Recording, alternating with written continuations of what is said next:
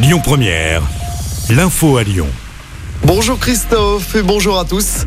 La foule n'a pas de légitimité face au peuple qui s'exprime à travers ses élus. C'est ce qu'a dit hier soir Emmanuel Macron devant les parlementaires de la majorité. Le chef de l'État n'a pas montré de regret après l'adoption de la réforme des retraites avec le 49-3.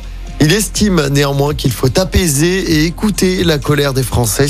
Emmanuel Macron qui va prendre la parole à 13h dans une interview dans le JT de TF1 et de France 2. En attendant sa prise de parole, la colère ne retombe pas avec de nouveaux rassemblements hier soir, notamment à Paris. À Lyon, une cinquantaine de personnes se sont rassemblées dans les rues entre la place Guichard et Bellecour. Il n'y a pas eu de débordement. La grève qui se poursuit à la raffinerie de Fézin. Aucun camion ne sort avec du carburant. Les grévistes veulent même que le site s'arrête totalement. La grève qui se poursuit également à la SNCF. Le trafic est stable par rapport aux derniers jours. 4 TGV sur 5 et 2 TER sur 3 en circulation aujourd'hui. En revanche, demain, le trafic sera très perturbé. C'est à l'occasion de la nouvelle journée de grève interprofessionnelle. Trafic légèrement impacté demain au TCL. On vous a mis le détail sur notre application.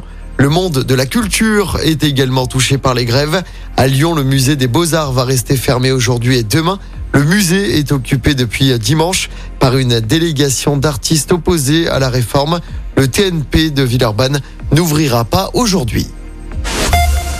En football, les quarts de finale allée de la Ligue des Champions ce soir, les filles de l'OL reçoivent Chelsea au groupe Ama Stadium.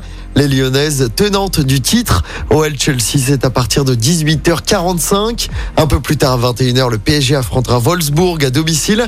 Hier soir, le Bayern Munich a battu Arsenal 1-0. Même score pour le FC Barcelone sur la pelouse de l'AS Rome.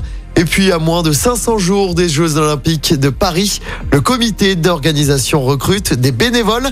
Les inscriptions s'ouvrent dès ce matin. Le programme de recrutement dure jusqu'au 3 mai prochain. 45 000 bénévoles sont recherchés par les organisateurs des JO. Écoutez votre radio Lyon Première en direct sur l'application Lyon Première, lyonpremière.fr et bien sûr à Lyon sur 90.2 FM et en DAB+. Lyon